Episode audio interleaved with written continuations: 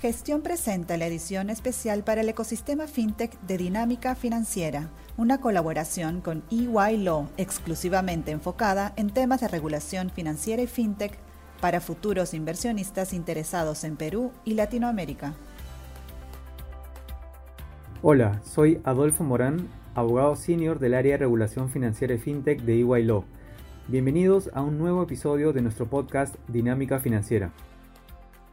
El pasado 19 de marzo se publicó en el Diario Oficial del Peruano el Decreto Legislativo 1531, que introduce modificaciones a la Ley General del Sistema Financiero. Dentro de las principales modificaciones están aquellas relacionadas al requerimiento de patrimonio efectivo que deben cumplir las empresas del sistema financiero, adecuándose el marco legal al estándar de Basilea III. De esta manera, el Decreto Legislativo 1531 introdujo el artículo 199A, que obliga a las empresas del sistema financiero a mantener colchones de conservación por ciclo económico y por riesgo de concentración de mercado, por encima de los requerimientos mínimos de solvencia establecidos en el artículo 199. Asimismo, mediante el artículo 199b se establece que la superintendencia podrá establecer requerimiento de patrimonio efectivo por riesgos adicionales. En el caso de incumplimiento de estos requerimientos mínimos por parte de una entidad financiera, la SBS tiene la facultad de imponerle sanciones y restricciones, como por ejemplo limitarle o prohibirle la distribución de dividendos. Ahora, la Superintendencia de Bancas, Seguros y FP ha publicado recientemente cinco preproyectos con el fin de seguir adecuando el marco normativo al estándar de Basilea III. Para conocer más sobre las propuestas que plantea la Superintendencia, contamos con la presencia de Darío Bregante, líder y gerente senior del área de regulación financiera de FinTech en EY Law. Darío, por favor, coméntanos sobre los preproyectos publicados por la Superintendencia para la adecuación del marco normativo al estándar de Basilea III. Hola Adolfo, claro, los cinco proyectos prepublicados se enmarcan dentro del proceso de adecuación del marco regulatorio vigente en temas prudenciales al estándar de Basilea III con el fin de fortalecer la solvencia del sistema financiero. Ahora bien, estos proyectos plantean cambios importantes para las entidades del sistema financiero. Uno de los proyectos desarrolla la metodología para el cálculo de los requerimientos del artículo 191A de la Ley General del Sistema Financiero, que plantea que las entidades financieras deben mantener colchones por conservación, por ciclo económico y por riesgo de concentración de mercado. Estos colchones deben ser cubiertos con capital ordinario de nivel 1. Adicionalmente al proyecto anterior, la Superintendencia ha publicado el proyecto de reglamento para el requerimiento de patrimonio efectivo por riesgos adicionales, que establece que este requerimiento será igual a la suma de los requerimientos de patrimonio efectivo calculados para riesgo por concentración y riesgo de tasa de interés en el libro bancario o banking book con la entrada en vigencia de estos reglamentos, se dejaría sin efecto la resolución SBS 8425-2011, que regulaba los riesgos considerados para el cálculo del patrimonio efectivo adicional. Por otro lado, también se publica el proyecto del nuevo reglamento de deuda subordinada, que dejará sin efecto el aprobado por resolución SBS 975-2016 así como el proyecto de reglamento de cómputo de reservas, utilidades, donaciones e instrumentos representativos de capital en el patrimonio efectivo. Estos proyectos establecen principalmente la forma de cómputo a considerar para los diferentes elementos que comprenden los niveles y subniveles del patrimonio efectivo, que se aplicarían conforme a las últimas modificaciones de los artículos 184, 185 y 233 de la Ley General. Finalmente, un último proyecto propone modificar el reglamento para el requerimiento de patrimonio efectivo por riesgo de crédito y reporte número 3 sobre el patrimonio efectivo del manual de contabilidad, con la finalidad de adecuarlo en línea con las modificaciones respecto a la nueva composición del patrimonio efectivo.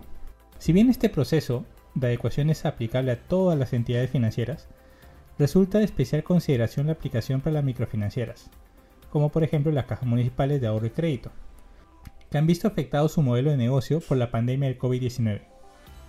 Será importante que éstas empiecen a evaluar la incorporación de socios estratégicos e inversionistas privados para que puedan llegar a los nuevos requerimientos de patrimonio efectivo exigidos por la SBS de acuerdo al plan de adecuación. De acuerdo, Darío. Gracias por este resumen de lo que incluye cada proyecto.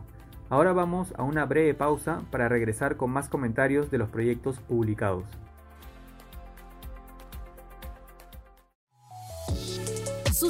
Gestión desde 49 soles mensuales y accede a nuestro contenido premium de manera ilimitada en gestión.p. Recibe el diario impreso de lunes a viernes en la comodidad de tu casa y disfruta de cientos de descuentos del Club de Beneficios. Si ya eres suscriptor del diario impreso, accede al plan digital gratis por tres meses. Mayor información en www.gestion.p suscripciones.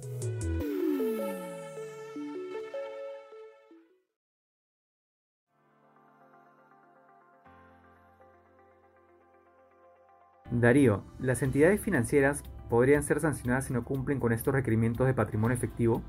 ¿En qué medida? En efecto, el artículo 218 de la Ley General establece posibles medidas y sanciones aplicables en el caso de incumplimiento de los artículos 199, 199A y 199B de la Ley General, que son justamente desarrollados por los proyectos.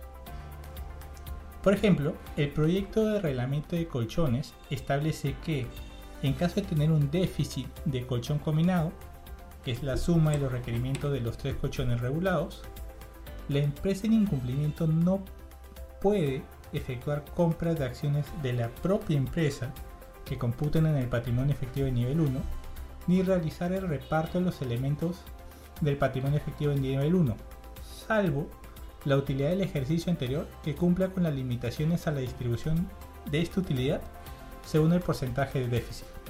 Por ejemplo, una empresa que presente un déficit menor o igual al 25% del colchón combinado podrá realizar únicamente una distribución de hasta el 60% del monto distribuible. Además, es obligatorio que la empresa en incumplimiento presente un plan de adecuación a la SBS para reponer el déficit en los colchones. En caso de persistir en su incumplimiento, la empresa puede ser sancionada con la suspensión de sus operaciones y o imposición de multas. Como bien saben las empresas del sistema financiero, las sanciones correctivas más severas suelen ser justamente por el incumplimiento de límites en el requerimiento de patrimonio efectivo.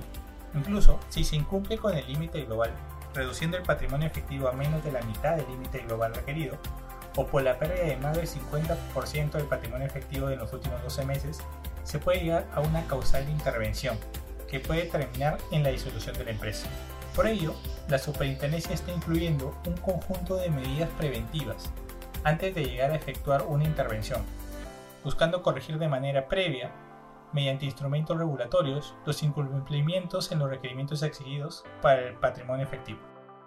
Excelente. Ahora coméntanos, por favor, sobre los posibles plazos de adecuación y la estimada entrada en vigencia de estas normas. Claro, hay que destacar tres plazos de adecuación establecidos en los proyectos de la siguiente manera. En primer lugar, el proyecto de reglamento para el requerimiento de colchones establece periodos de adecuación para el requerimiento de colchón de conservación, estableciendo un cronograma para que las entidades financieras puedan completar este requerimiento en un plazo de cuatro años, que culmina en diciembre de 2026. También mantiene el cronograma para la adecuación del requerimiento de colchón por riesgo de concentración de mercado, anteriormente aprobado por la resolución SBS 3921-2021, que culminará en diciembre de 2023. En segundo lugar, en el proyecto de reglamento para el requerimiento de patrimonio efectivo por riesgos adicionales, se indica que las entidades financieras podrán cumplir con el requerimiento de patrimonio efectivo por riesgo de concentración hasta diciembre de 2023. En tercer lugar, el proyecto que modifica el reglamento para el requerimiento de patrimonio efectivo por riesgo de crédito establece plazos progresivos para el límite global establecido en el numeral 3 del artículo 199 de la Ley General, que llegará al límite de 10% en marzo de 2024. Con respecto a la fecha de entrada en vigencia de las normas contenidas en los proyectos, se establece dicha fecha para el 1 de enero de 2023. Es importante mencionar También que se recibirán comentarios de estos proyectos hasta el miércoles 2 de noviembre, los que deberán ser enviados a través del formulario electrónico habilitado por la SBS. Excelente Darío, muchas gracias por estas importantes aclaraciones sobre los proyectos publicados por la SBS que buscan adecuar el marco regulatorio al estándar de Basilea III. Con esto finalizamos el episodio de hoy. Gracias por escucharnos y los esperamos en el próximo episodio nuevamente aquí en Dinámica Financiera, una colaboración entre Gestión.p e EY.